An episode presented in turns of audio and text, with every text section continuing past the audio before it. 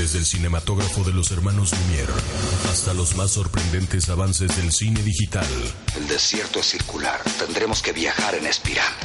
Encapsulamos en este programa la experiencia de la vida transformada en historias que todos descubrimos. En pantalla grande, Manuel Almazán. Amigo. Fernando Dávila. Confidente. En pantalla grande. Este güey es mi carnal. Si uno de ustedes le pone la mano encima, se las dejo, mijo. ¿Cómo la ven? ¿Está claro? En pantalla grande.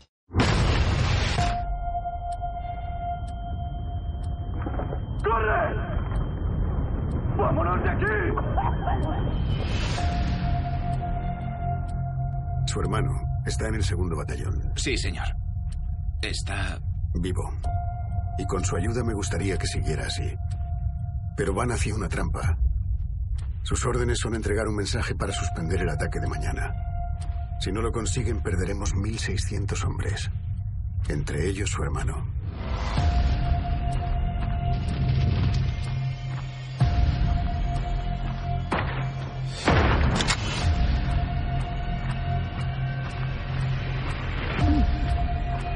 Esta guerra solo acabará de una forma.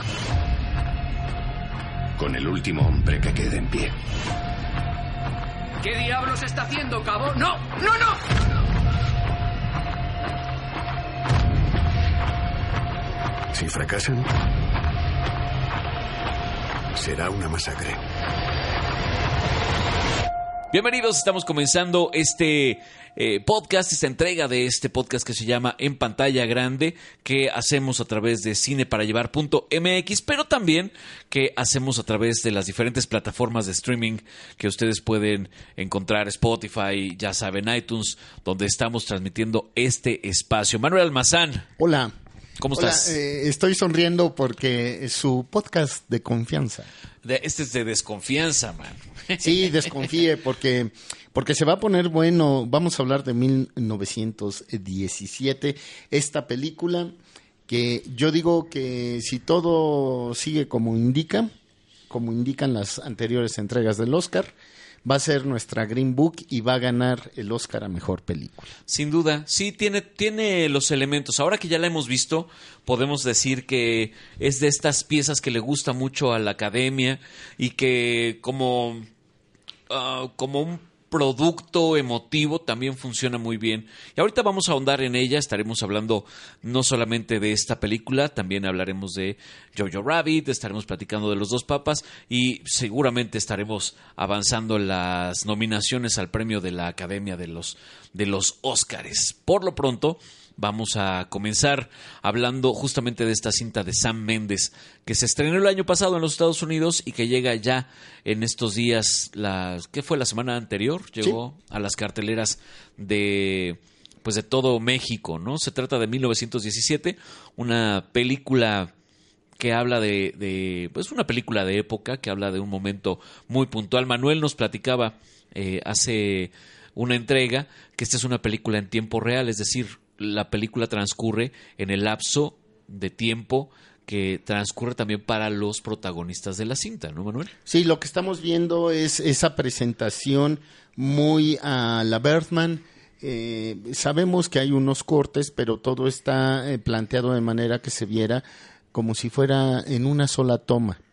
Entonces sabemos que en el caso de 1917 hay entre siete y nueve tomas, cortes más bien en- entre nueve y siete tomas, eh, que en- pues en los que en lo- los actores efectivamente y toda la producción tuvo que parar para que sucedieran algunas cosas. Háganse un favor, eh, véanla eh, en formato IMAX, se disfruta bastante, no solo porque mm, el trabajo de Roger Dickens, que es el maestrazo que ha hecho cosas interesantes en la cinefotografía al lado de, de San Méndez, precisamente en Skyfall.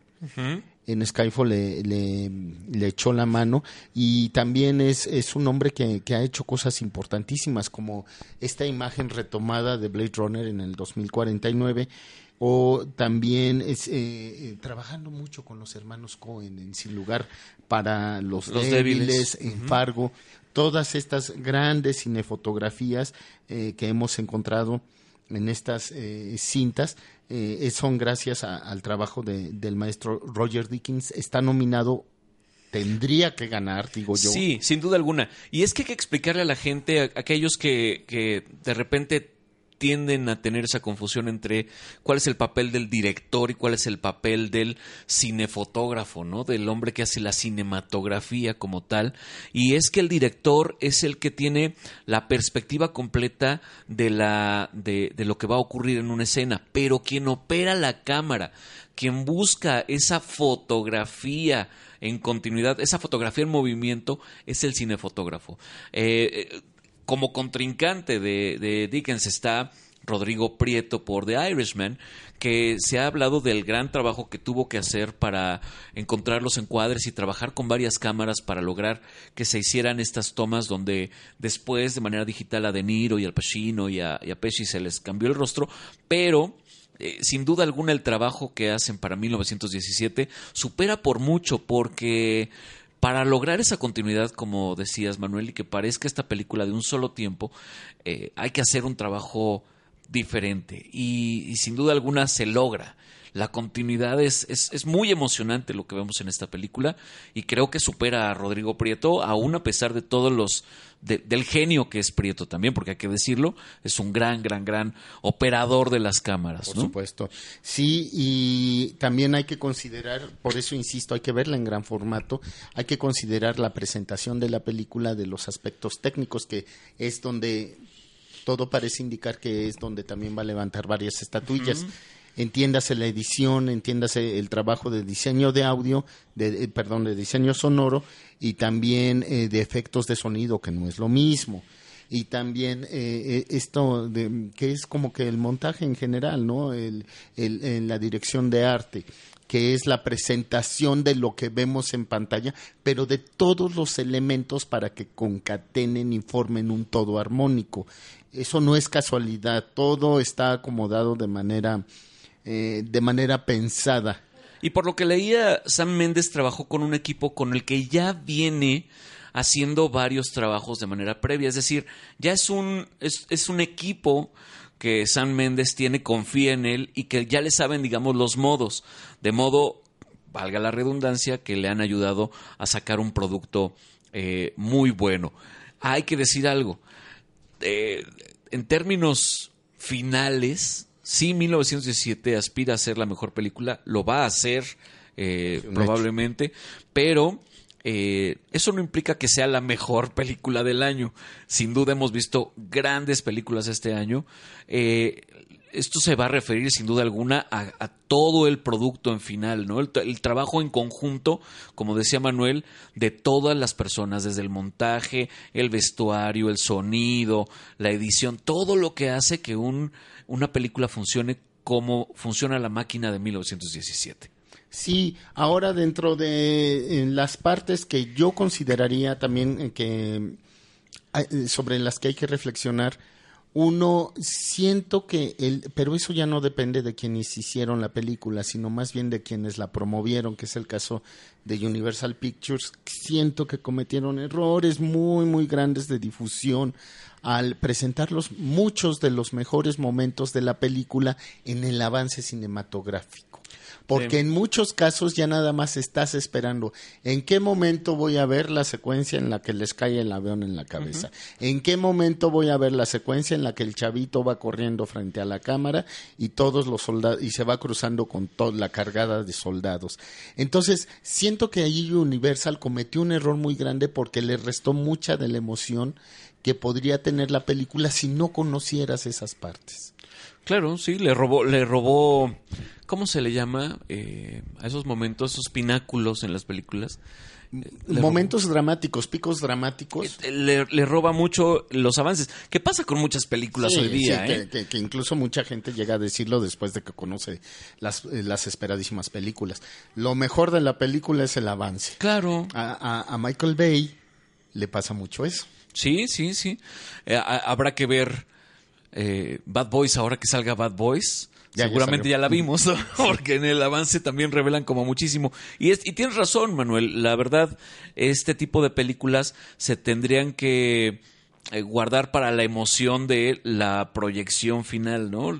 Te- tendría que haber un cierto grado de secrecía en el eh, en todo, pero ahora cómo atraes a la audiencia si de por sí es difícil que una película como 1917 tenga salas llenas, ¿no? Sí, sí, porque además ese es otro detalle a- al público latino y tal vez eh, de- oriental, eh, global, debe ser más difícil encontrar esa empatía que pueden encontrar los europeos que padecieron las dos guerras Claro. mundiales y también los estadounidenses que, como de- diría uno de los pollitos en fuga, llegaron tarde a, a las guerras. Sí, sí, totalmente. Bueno, pues eh, la cinta es imperdible. Ya dice Manuel esta frase que a mí me gusta mucho. Háganse un favor y, y procuren antes de, las entregas de premios, para y le estamos hablando a los amantes del cine, a los que sí les interesa el tema del cine, porque hay mucha gente que llega al cine a la, a la entrada de los complejos cinematográficos y dice, ¿cuál vamos a ver? Pues ¿cuál sigue? La que venga en el siguiente. Es como llegar al aeropuerto y decir, ¿a dónde vamos? Pues ¿a dónde va a salir el siguiente avión, no? Y, y no, eso, eso, para los amantes del cine, para los que sí se preocupan por lo que va a entrar, por su mirada, por sus ojos, muchachos, háganse un favor y vean las películas que están nominadas. En casa ya tenemos varias, al rato hablaremos de Los Dos Papas y, y está Irishman, Historia de un matrimonio, pero vayan a ver 1917 antes de que la quiten, antes de que, de que salga de las carteleras. Es probable que dure poco tiempo, desafortunadamente pero créanme que va a quedar inscrita en, en- de la, en una de la historia, de las historias mejor filmadas eh, en el contexto de guerra, ¿no? Sí, sí, definitivamente eh, dense, dense una vuelta porque, por- porque es importante y luego eh, ya sabemos que lo acostumbran eh, ambas eh, exhibidoras, ¿no? De retomar a las ganadoras del Oscar y Las reponen. eh, eh, reponerlas eh, una semana después. Entonces, bueno, allí seguro que allí van a estar, pero van a durar. Sí, vayan a verlas. Por otro lado, están los protagonistas de esta cinta, estos dos jóvenes, Dean Charles Chapman, que es eh, popular, muy popular a nivel mundial por su, por su participación en Game of Thrones, y en The King, que está en Netflix. Eh, vean, vean ambos trabajos. Este chavito, bueno, pues ya tiene una experiencia importante en lo que se refiere a roles dramáticos. Y también está George McKay, este otro joven, bueno, ya no tan joven, ve- 28 años tiene George McKay, 27, 28 años. Lo hemos visto eh, en trabajos probablemente no tan populares como Game of Thrones, pero sí ya tiene una larga carrera haciendo cine y televisión, particularmente en Inglaterra, donde ha cultivado su carrera. George McKay y, y, bueno, no podemos olvidar la presencia del fantástico Colin Firth, que es Sí, qué bárbaro, Ah, es camaleónico, maestrazo, sí, sí, sí. Muy bien Colin Firth y también por ahí está Benedict Cumberbatch, Cumberbatch. haciendo haciendo lo que sabe hacer, haciéndolo bien. Eh, pero de tiempo efectivo saldrá que serán un par de No, minutos. pues nada, sí, sí, sí, es, es casi casi un cameo, ¿no? Es una Sí. participación especial muy, muy pequeñita. De hecho, en los créditos, este, yo no lo he topado en los créditos. Me parece que ha de haber sido como una actuación especial de esa de, oye, ven a echarte este personajito, ¿no? Claro que voy, por supuesto, ¿no? Pero ahí están, es una cinta que sí hay que ver, es una, es una película que les guste o no las películas de guerra, vale por, por todas las otras cosas que tiene, que ya las hemos enunciado, el tema de los efectos sonoros, de la cinematografía y de, de todas estas cosas que hacen que el cine nos emocione. Si como tal eh, la guerra o los temas de guerra en películas no son su fuerte, de todas formas hay algo que sacarle a esta que se llama 1917. ¿Te parece bien, Manuel? Vamos a otra. Vamos a la que sigue. En pantalla grande. What is that plant? It's oregano. Your gardener gave it to me. You're very popular. I just tried to be myself. Whenever I try to be myself, people don't seem to like me very much. Confidential church documents were allegedly leaked to the press alleging corruption and misconduct among the clergy. I hope this business is not too distressing. Does a shepherd run away when the wolves appear? We are moving in directions I can no longer condone. I've struggled to do what must be done, but I've lost. Hopes can't resign. If you do this, you will damage the papacy forever. I can no longer sit on the chair of St. Peter. You're mistaken. You are. En pantalla grande. Estamos de regreso en pantalla grande, estamos platicando de cine, como ustedes saben este podcast se dedica al cine, pero también Manuel Mazán todos los días se está dedicando al cine en sus redes sociales y en dónde más Manuel. Sí, también en cineparallevar.mx estén pendientes esta semana vamos a empezar a invitarlos a, que vean películas, eh, a que renten películas, pero películas buenas, de, sobre todo de cine de autor. Entonces estén, estén pendientes, ahí estamos haciendo un, un trabajo conjunto con ILET, eh, una, una empresa que es bastante seria y que les va a ofrecer un catálogo muy, muy bueno de, de películas, tal vez no muy recientes, eh, me refiero no, no de este 2020 ni la mitad del 2019, pero sí una selección de películas muy, de muy alta calidad. Y si se puede, Manuel, recomiendo, porque no está en, en otras plataformas, no está, por ejemplo, en, en Amazon ni está en Netflix, películas de culto de esas que nos gustaban de chamacos como Porky's o La venganza de los nerds, porque esas no están. Y yo creo que sería, sería interesante que las nuevas generaciones pudieran darse una vueltecita por ese cine ochentero eh, cómico medio, medio ramplón, pero al final muy divertido, ¿no? ¿Eso, a ¿eso cuándo va a empezar? buscar. Nosotros vamos a empezar la semana próxima, Ajá. entiéndase, la última de enero, a lanzar esta, esta plataforma conjunta y ahí van a ustedes poder ver, insisto, cine, cine muy, muy, eh, discúlpanme la expresión, muy clavado, entiéndase a- al maestro, el maestro Amate Escalante, eh, que pues ahí vamos a tener algunas de sus cintas, también eh, algunas actuaciones importantes de Juliette Binoche, en fin. Órale. Ahí va, va a haber cosas muy, muy padres, es- quédense pendientes, vamos a estrenar película todos los jueves. Y todo se va a hacer dentro de la página. Así es, eh, van a tener que entrar por medio de cine para llevar.mx y ahí van a decir, ah, pues se me antoja ver esta. Desde luego es por medio de una renta, pero la van a poder ver un buen rato. Muy bien, muy bien, pues ahí está, ya les estaremos, seguramente esto lo vamos a estar platicando en una constante acá en el podcast. Por lo pronto, la recomendación es que ya entren a cineparallevar.mx y que se hagan asiduos diariamente, se pueden enterar de todo lo que pasa en el mundo del cine a través de este portal que continuamente está refrescando la información. Y vamos ahora con Jojo Rabbit, que es esta película eh, que, es un es una oda a las es, es una poesía a las cosas que le gustan a Taika Waititi, creo yo, ¿no? Tiene como una relación con todo lo que seguramente le gusta. Por eso yo la siento muy personal, como que es una carta hacia él mismo. Así lo siento yo. Fíjate que sí, sí te creo, porque él, él ahí tiene dos detalles importantes que influyen muchísimo en su formación profesional. El primero, él es descendiente de maoríes, él es neozelandés. Ajá. Y entiéndanse, los propios, los nativos de esta islita, esta gran islita, en donde pues eh, se hizo toda, eh, se desarrolló todo el imaginario cinematográfico de El Señor de los Anillos. Y esa es una. Ya nada más con eso te das una idea de si creces, si vives en un lugar o si tienes esos paisajes como parte de tu infancia, pues estás, estás en otro planeta, ¿no? Nada más. Es como vivir en Jovitón. Claro. Esa es una. La otra eh, gran ca- característica de, que influye en la obra de Taika Waititi es el hecho de que él es judío. Y como tal, pues tiene que hacer mofa y burla de esta desgracia que provocó Adolfo Hitler. Sí. Y aquí lo conocemos en Jojo Rabbit como un personaje increíblemente delicioso, una burla total de lo que es él.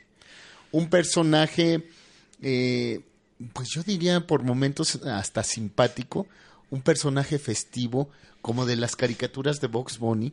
Ándale, sí. Que se anda celebrando a sí mismo todo el tiempo y que es parte de la imaginación eh, de este niño que perte- quiere pertenecer a las juventudes hitlerianas y que además está convencido de esta doctrina, de este adoctrinamiento que se le dio, se le dio a muchos pequeños en esta época. El pequeño detalle es que desde la primera imagen que nosotros vemos, que es un homenaje a Leni Riefenstahl, esta, esta gran cineasta alemana que hacía las películas de la propaganda nazi, con, eh, con los Beatles cantando en alemán. Sí, Ah, sí, Quiero claro. estrechar tu mano. Desde ahí sabemos que estamos subiendo a una montaña rusa fabulosa de la que no nos vamos a querer bajar nunca. Y, y Taika Waititi, además de, de, de poner todas sus todas sus cosas personales en esta cinta, hace otra cosa que me parece de lo mejor. Logra reunir un elenco fabuloso en esta película, incluido Sam Rockwell, incluida Scarlett Johansson, incluidos estos dos chavitos, eh, Thomas y Mackenzie y, y Roman Griffith Davids, que ya ha estado nominado, que es una bomba el chavito. Eh, está Rebel Wilson, está el mismo Taika Waititi haciendo el personaje de Hitler, eh, está Stephen Merchant que a mí me cae re bien este señor, ¿no? Que se me hace que es como gigante, cuate muy cercano a, a- al ¿cómo se llama el presentador de los globos? A este A este, mm, ay, a Ricky Gervais. a Ricky Gervais que hacían este programa, ¿te acuerdas? Este de, de ciertas pláticas, ¿no? Se sentaban a platicar antes de la, de la época del podcast, se sentaban a platicar tres amigos y los convertían en caricaturita y lo pasaban en HBO, ¿te acuerdas? cierto, sí, y se burlaban del mundo de una manera espectacular. Merchant era parte de esa, de esa historia y son, eh, creo yo, es un elenco, un ensamble de actores fantástico. Sí, Sam Rockwell eh, lo hace como, como lo estábamos platicando hace, hace un- unas emisiones, lo hace eh, muy diferente a Richard Jewell, pero sí con su potencia característica, con su forma de llegar a hacer las cosas. Y aquí lo vemos como, como, como un, un- también un soldado nazi, más bien un, uno de los altos mandos nazis eh, de, de las juventudes hitlerianas que además es alcohólico y que además disfruta la vida al por mayor y, y que se vuelve un personaje determinante en la película también. Sí, claro. Un personaje importa- importantísimo. Y sabes, yo, hablando de actuaciones, destacaría muchísimo, porque la historia trata de este pequeñito que quiere pertenecer a las juventudes hitlerianas, que la pasa mal, del que todos se burlan, el blanco de, de todos los bullies. Donde salen las cosas. Así es.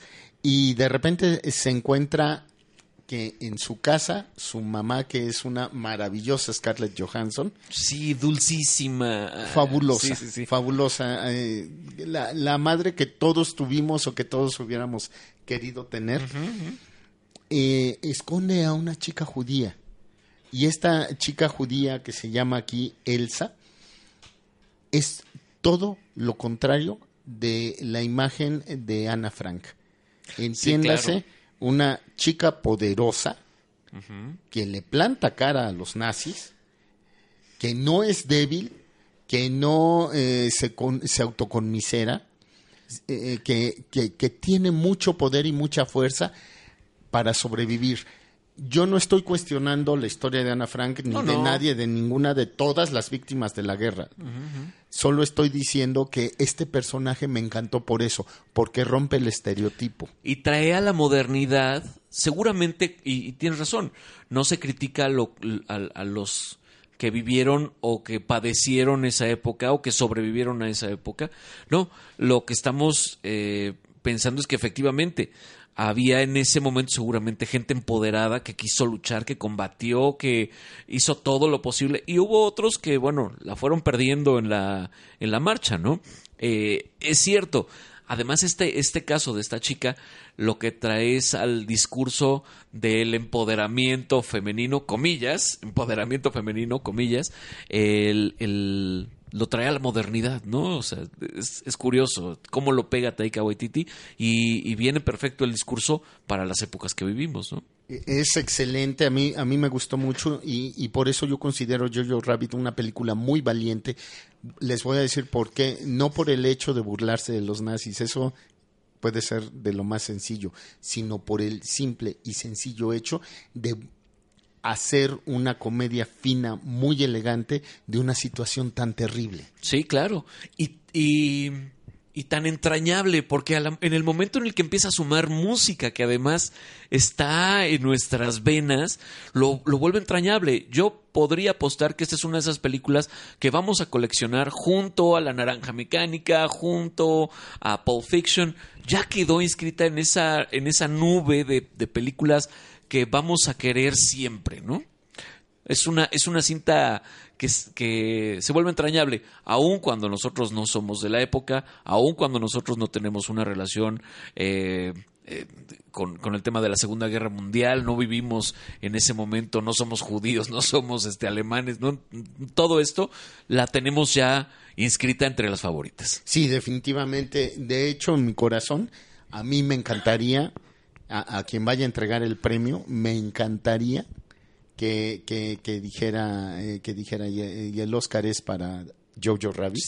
Me, me vuelvo loco si eso sucede. Sé que las posibilidades son menos que mínimas, aunque sé que debería ganar Parásitos y no 1917. claro. Aunque lo sé así, lo sé de cierto, pero me, me encantaría, me parecería un, un detalle reivindicador de todo lo que significan los vicios y los anacronismos de la Academia de Estados Unidos. y, y- y de lo que significa el cine, porque además el juego que hace cinematográfico, los grandes momentos cinematográficos que hace, las fotografías que vemos en la pantalla son emocionantes, vuelves, te vuelves a emocionar, vuelves a reírte con ganas de aplaudir en el cine ante una cosa que no son el regreso de Iron Man y la muerte de Iron Man en los Avengers, ¿no? Sí, sí, sí. Incluso hay, hay cierta, cierta mofa a Thor, ya su uniforme. Claro. Eh, pero, pero es elegante, insisto. Eso es lo que más me gustó. El buen gusto de este, este hombre, que además no, no hay que olvidar, eh, él, él estuvo presente eh, en el Mandaloriano. Ya hablaremos de eso en su momento, porque no queremos tampoco eh, pre- eh, estimular cierto gusto por la piratería. pero, pero Taika Waititi lo hace bien, lo que toca lo hace bien. Hay gente que no está de acuerdo con lo que hizo con, con Thor. De, pues a, a mí no me molestó en lo más mínimo No, de haberlo contrario. empatado con el discurso Guardianes de la Galaxia. Es que lo- las, las primeras películas de Thor, perdón, eh, se fueron mucho a esa zona oscura teatral, esta segunda que dirige, eh, la segunda que la dirige además este hombre de teatro británico. La, la primera, la, eh, eh, con una participación mínima de Adriana Barraza, ¿recuerdas? Ajá, claro. Eh, eh, Kenneth Branagh. Kenneth Branagh, que la hace total, totalmente, la lleva al terreno de Hamlet y de Shakespeare y, y, pues para el contexto libros de, de aventuras, de cómics, pues no. Creo que lo que hizo Taika fue traerlo, sí, a la vida del cómic, a los colores del cómic y así se entiende, lo hace muy bien en ese en ese aspecto, ¿no? Además, Taika Waititi que si ustedes tienen oportunidad busquen esta película que que fue donde yo lo conocí, una película que se llama What We Do in the Shadows, que hicimos, eh, que hicimos en las sombras, que es una, eh, ¿cómo podríamos llamarlo? Un falso documental, una historia bien curiosa acerca de vampiros, ¿no? Y, y, bueno, no solamente sale él, es una, es una película donde se burla de todo el tema de las cintas de vampiros, un poco eh, de, de la entrevista con el vampiro que hicieron en su momento Tom Cruise y Brad Pitt. Y es una gran entrada al mundo de Taika Waititi para entender su humor, que además es un humor me encantaría ver un trabajo y, y ahí yo los, los mezclo en mi mente, donde Jeff Goldblum hiciera o una película ya en grande con Taika Waititi, que de hecho colaboran en Thor Ragnarok, y siento que va a haber adelante alguna película donde Taika invite a trabajar a, a Jeff Goldblum. Creo que hay una relación entre esos personajes, son como gente del futuro, Manuel, yo los veo así. No hay que perderlo de vista, eh, eh, es- hay que tenerlo muy muy presente porque de veras a mí me da mucho gusto que Hollywood le esté eh, le, está dando pues manga ancha para que él pueda hacer este tipo de expresiones artísticas increíblemente fabulosas. Sí, es un cuate, es un cuate que nos va a dar un buen rato de, de grandes películas. Por lo pronto, el, el hombre está trabajando eh, en dos cosas que a mí me llaman la atención. Una es eh, eh, Bandidos del Tiempo y la otra es Akira, la, la película de este película.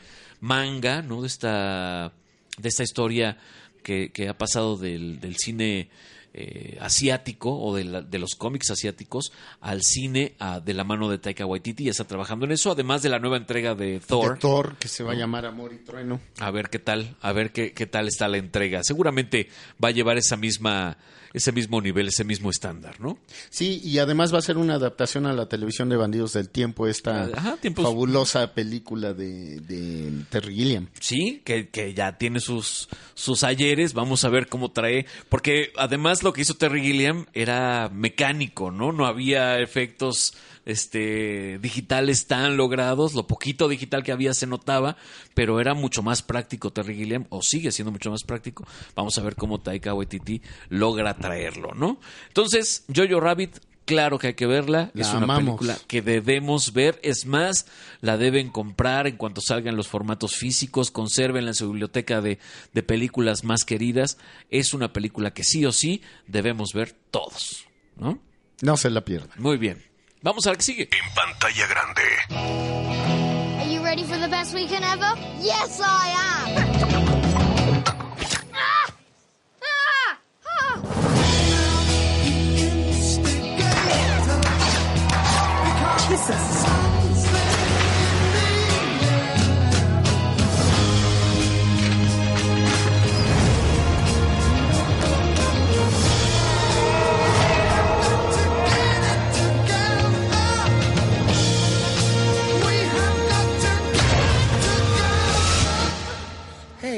Hey, Jojo, my old friend. Hi, Adolf. What's wrong, little man? They call me a scared rabbit. Let them say whatever they want. People used to say a lot of nasty things about me. Oh, this guy's a lunatic. Oh, look at that psycho. He's gonna get us all killed. En pantalla grande. Esto se llama En pantalla grande y están ustedes eh, escuchando algo acerca de cine. Estamos platicando de cine, estamos hablando de lo que nos, nos gusta y nos mueve, que es la historia del mundo contada a través de estos archivos, ahora archivos digitales, antes películas en esta, en esta cinta, ¿no? Por lo pronto, vamos a hablar ahora de la nueva película o lo más reciente que ha hecho Fernando Meireles, este hombre eh, que, que nace en Brasil, pero que ya nos ha dado un cine, yo llamaría universal, ¿no, Manuel? Sí, él fue muy, muy mencionado y muy, muy adoptado por Hollywood a, a raíz de esta de este portento, le diría yo, llamado Ciudad de Dios. Ciudad de Dios, claro. Eh, prácticamente de manera inmediata Hollywood lo adoptó y se lo llevaron a hacer cine de alto presupuesto.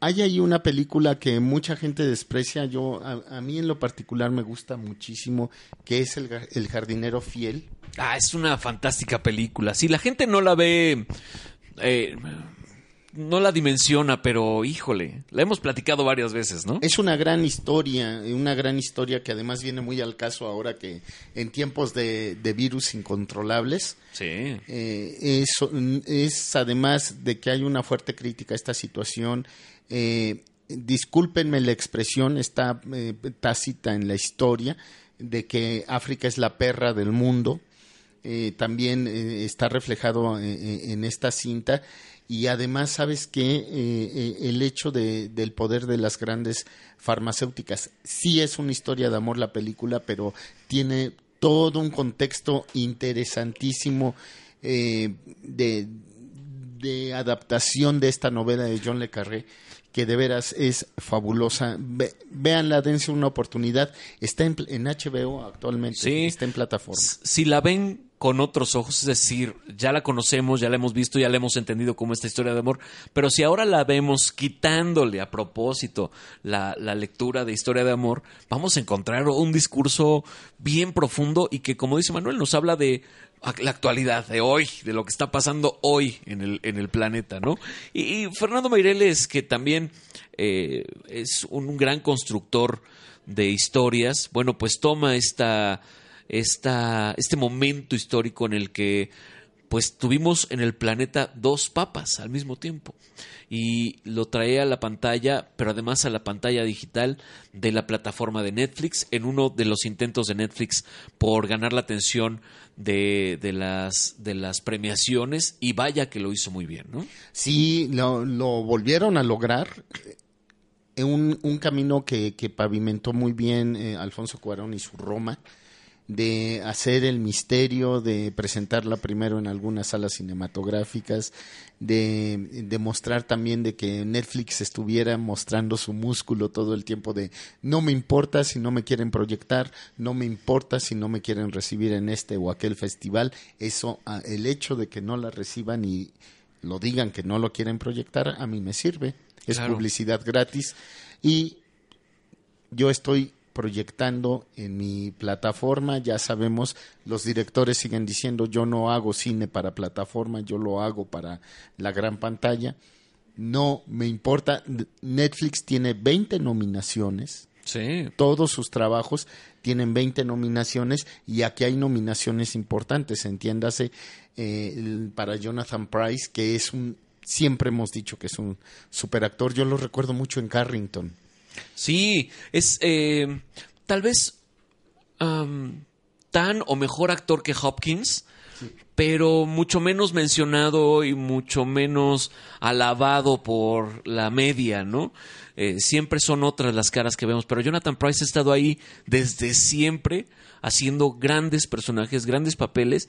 Eh, es un es uno de estos lo hemos dicho también, Manuel, es como reencontrarte con un viejo buen amigo y su cara nos es familiar y eso nos, a mí, a mí en lo particular, me atrae a la, a la pantalla. Cuando veo a actores como Jonathan Price o como el mismo Hopkins, un poquito más duro, pero siento que son viejos amigos y que no me van a fallar a la hora de elegir proyectos, me van a dar algo bueno, ¿no? Sí, sí, y además sabes que otro detalle importante de la película es eh, el la, la parte introspectiva, retrospectiva del propio personaje de el entonces cardenal Bergoglio, Bergoglio. eh, en Argentina, cómo sufrió la persecución de la dictadura y toda esa situación que si lo hubiera tomado esta historia un director eh, de Europa o un director estadounidense no la hubiéramos visto reflejada igual que como lo hace Fernando Meireles. Yo creo que influye mucho también aquí su sangre eh, y- eh, latinoamericana para contar esa parte de la historia que me parece una de las eh, eh, le da mucha fuerza precisamente y hace que la, la misma película resurja dentro de sí misma y no se pierda en, los, en las supuestas pláticas que tuvieron Bergoglio y Ratzinger. Porque el tema en sí es muy difícil y podría haber caído en una cinta por demás aburrida, pero tiene momentos muy divertidos, divertidos. Bergoglio disfrutando del fútbol, que es una de sus pasiones, está por demás interesante. Es, eh, humaniza al personaje, lo acerca a nosotros, incluso a Ratzinger. ¿Es Ratzinger? Ratzinger. Ratzinger. Lo, lo confundo con Katzenberg. pero, pero los trae a un lugar humano, los aleja de esa deidad, de esa cosa intocable que podría representar un papa, ¿no? Y, y cuando ellos mismos dicen, espérate, somos humanos, a ver, estamos en un lugar en el que nos tocó, pero somos humanos, no nos perdamos, no, no, no, no dejemos que la brújula nos lleve a otro lugar. Ese momento me acerca a, a esa situación. ¿Tendrá Manuel algo que ver con acercar gente a la iglesia?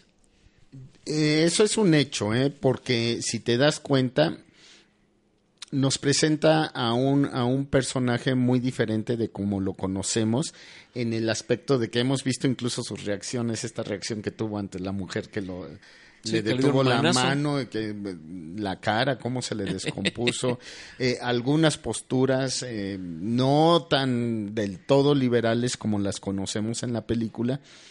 Y este detalle que le ha sido muy criticado a, a Meireles, eh, me gustaría tener más información al respecto sobre el hecho de que no se hablara tácitamente así con todas sus letras y sus palabras, sobre esta tremenda desgracia que provocó o catástrofe que provocó Marcial Maciel en su momento. Sí, claro. Y, y de eh, la tapadera que significó el hecho de que el Vaticano eh, pues mantuviera esta historia así como, como si fuera una mera circunstancia eh, so- sobre eh, el abuso de, de los sacerdotes a, a- a menores, que en la película está presentado como algo que sigue siendo que debe estar tras de un velo.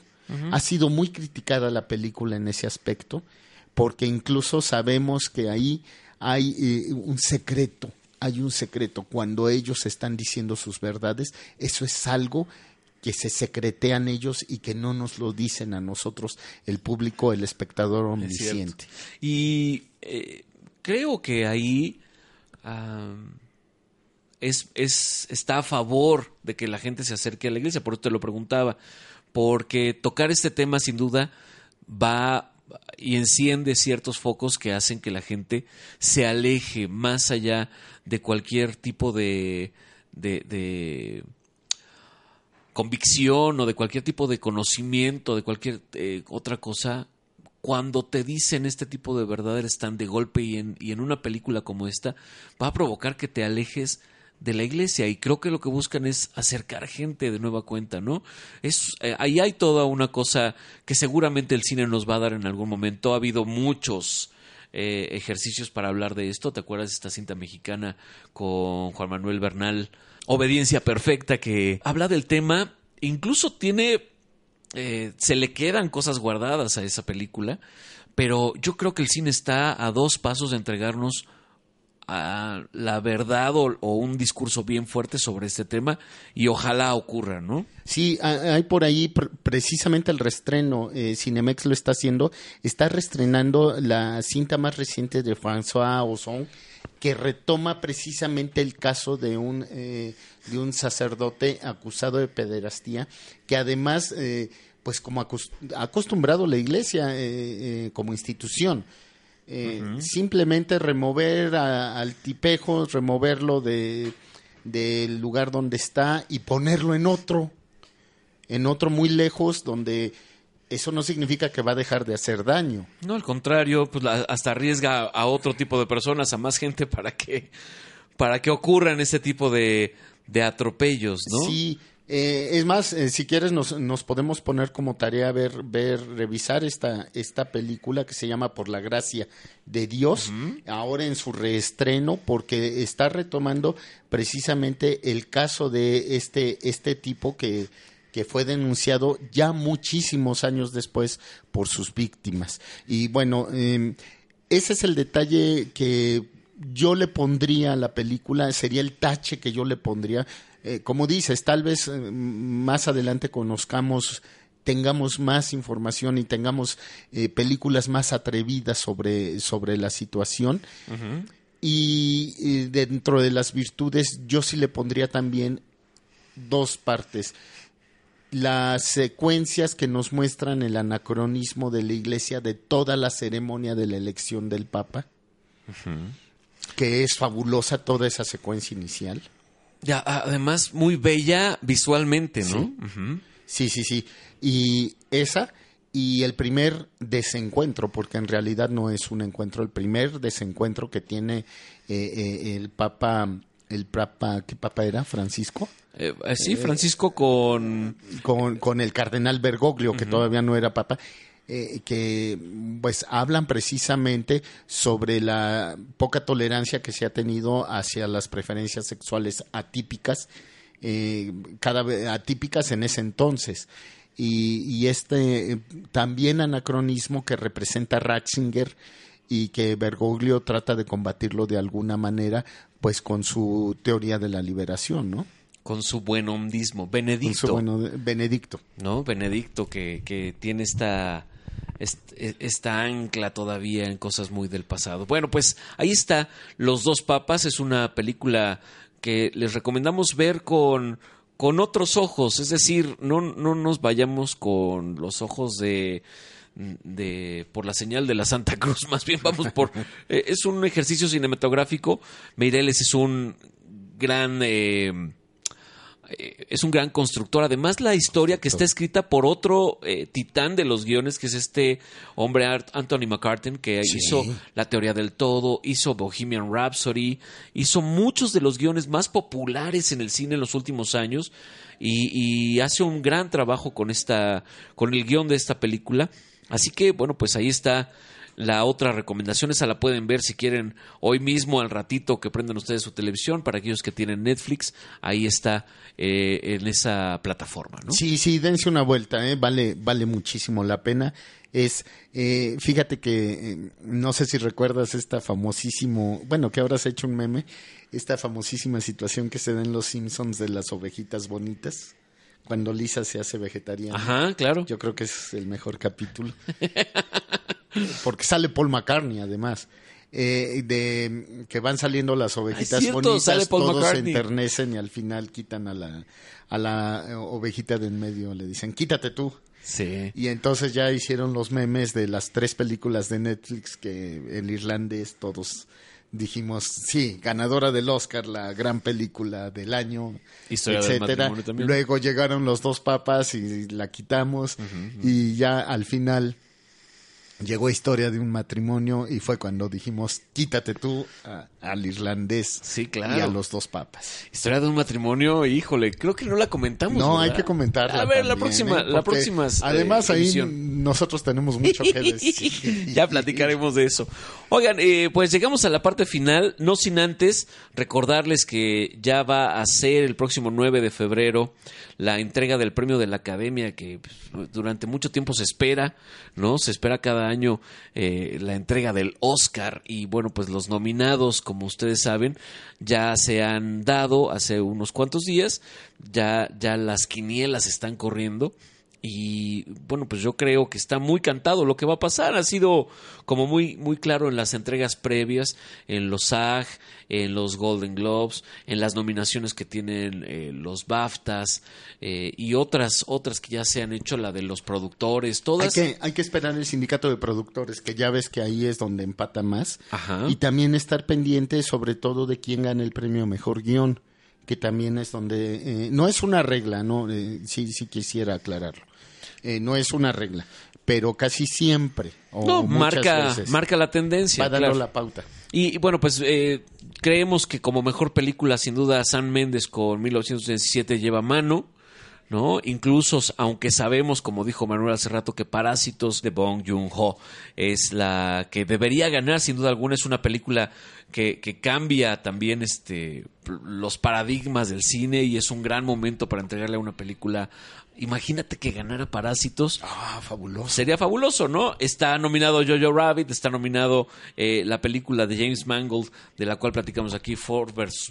Ferrari. Y, y, bueno, pues nosotros nos decantamos por 1917, creemos que es la que va a ganar. ¿no? Sí, sí, es lo que, lo que dice, es como se le acostumbra decir, es la que va a la cabeza, la front runner. Eh, pero por mucho, ahí lo más seguro es que Parásitos reciba eh, mejor película internacional. Y eh, que bueno, ¿qué más se puede Ándale, decir? y así cubren de algún modo, ¿no? Sí, sí, algo muy similar a lo que pasó hace un año con Roma. Roma. Sí, sí, sí. Como mejor director, ahí sí yo tengo encontradas, este, encontradas sensaciones porque pues está Sam Méndez, está Quentin Tarantino, está Todd Phillips por Joker, Martin Scorsese y Bong Joon-ho por Parásitos. ¿Tú qué opinas, Manuel? ¿Qué será lo Yo iría por, por el, eh, el aspecto innovador, desde luego, y, y por también por romper la quiniela, yo iría con Bon eh, Joon-ho. El detalle es que sí, sí está bastante difícil, pero creo que, que San Méndez lo, lo va a repetir con, como con Globos de Oro, porque Scorsese es Dios. Es Dios y, y ya no, no El- tiene el que- caso. sí, ya claro. no tiene caso. Y bueno, sabemos que como mejor actor eh, Joaquín Phoenix está más que cantado, como mejor actriz Renée Zellweger ha ganado todo, como mejor actor secundario Brad Pitt ha ganado todo, como mejor actriz secundaria Laura Dern ha, ganado, ganado todo, ¿no? como mejor guion Ahí, original. ahí es donde te digo que viene lo interesante. Sí, porque la eh, ya ha ganado algunos eh, Quentin Tarantino por Érase una vez en Hollywood, pero Parásitos trae algo fuertísimo eh, eh, entre manos, entonces puede haber ahí una, una competencia importante, ¿no? ¿Cómo se ha llevado la academia con Quentin Tarantino? Ese es el detalle, ese es un detalle importante. Ahora, lo que sí no mm, seguimos haciendo, la inflexión, como dices tú, es no o pierdan de vista lo que le pasa a Netflix en muchas categorías, que es eh, quítate, quítate, tú no, tú no eres Hollywood, tú no eres distribuidora Sí. ni productora grande. Eh, seguimos pensando en Warner, en Disney, en Columbia, Universal, claro. en Universal y en Paramount. Sí, sí. Sí, eh, entonces eso, eso hay que tomarlo en cuenta, es así como que la parte crítica. Ah, en, en mejor guion, fíjate que yo destaco, yo, mi favorito ah, después de Parásitos, eh, tendría que ser Historia de un matrimonio de Noah Baumbach, que es un excepcional director despreciado ya en varias ocasiones por la academia. Sí, ya le han hecho el feo. Y está esta delicia de película de, eh, ah, bueno, aquí Knives Out. puñales por la espalda, pero que, que aquí se llamó Entre Navajas y Secretos. Eh, si tienen oportunidad, denle una vuelta, es una deliciosa película con la maravillosa Ana de Armas. que pensábamos que Ryan Johnson, después de lo que hizo con Star Wars, ya iba a estar como un poco acabado, pero no, No. Sacó, sacó la casta y lo hizo muy bien, porque él la escribe y él la dirige además. Muy bien, Ryan Johnson, que es el mismo caso de Noah Baumbach, que, que la escribe y la dirige, ¿no? Y, y bueno, eh, creo que ahí sí las todas las cinco me parecen este, excelentes al guion me parecen muy muy buenos guiones. Eh, mejor guion adaptado ahí. Quién ha ganado en las otras está Jojo Rabbit está el irlandés Mujercitas Joker y los dos papas. Pero quién ha ganado en otras Ah, entregas Hay que recordar que el mejor guion adaptado es el que se hace de un trabajo ya previo. O sea, puede ser una novela, una Sí, obra de libro. teatro, hasta un artículo de, de mm, cine para llevar. Ándale, hoy estaría muy bien, ¿no? Estaría, estaría muy bien. Y, bueno, pues esas son las nominadas. Está la mejor película internacional que se debate entre Parásitos y Dolor y Gloria. Yo creo que esas son como las películas fuertes. Dolor y Gloria es un peliculón. Sí, sí, sí. Mi corazón está con dolor y gloria, pero mi cabeza dice que va a ganar Parásitos. Honeyland es un documental de Macedonia del Norte que trata sobre la importancia de las abejas y cómo las estamos despreciando al punto de exterminarlas y todo lo que puede pasar después. El detalle de Honeyland es que está nominada como jo- mejor película internacional y también como mejor documental. En- Está en dos categorías diferentes eh, y, y esto le da la característica de cabecera, de frontrunner, en mejor documental. Ah, puede que se quede con documental y, y mejor película internacional se la den a alguien más, ¿no? Mejor fotografía seguramente será de 1917. Roger Dickens. ¿No? Mejor montaje, ahí sí me pierdo un poco. Yo creo que Joker. Sí, Joker- o el irlandés también. El irlandés tienen las, todas las películas son sensacionales. Mejor vestuario, eh, pues eh, Érase una vez en Hollywood ya ha ganado en esta categoría previamente. Mujercitas tiene cosas interesantes. Jojo Rabbit también. Sí, Ah, hay la- una mexicana nominada ahí. Ajá, claro que está por por mejor vestuario. Ajá, sí, que es- y, pero estuvo en la en el vestuario de de Jojo Rabbit. De Jojo Rabbit, efectivamente.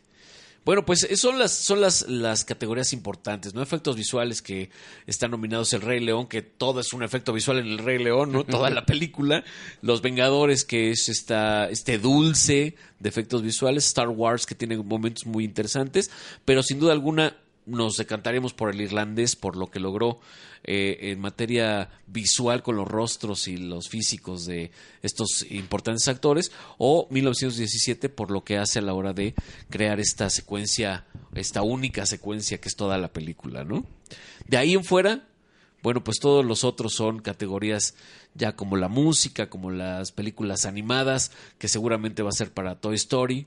¿Viste dónde está mi cuerpo en Netflix? Sí, cómo no. Qué cosa Bien, tan esta animación fantástica. francesa que eh, pues que lo logró, que lo hizo muy bien. Véanla. Muy véanla. emocionante esa película.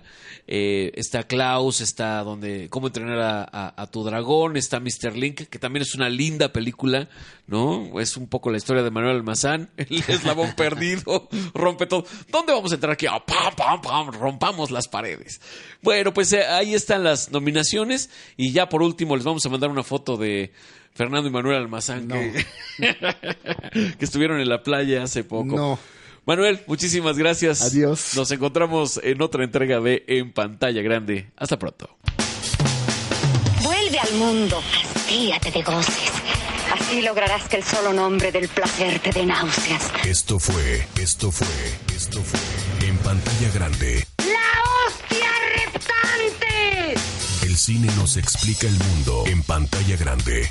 Esto del cine, además de santo ejercicio, es muy entretenido. Una producción de cuatro consultores. Mea culpa, mea culpa, mea máxima culpa.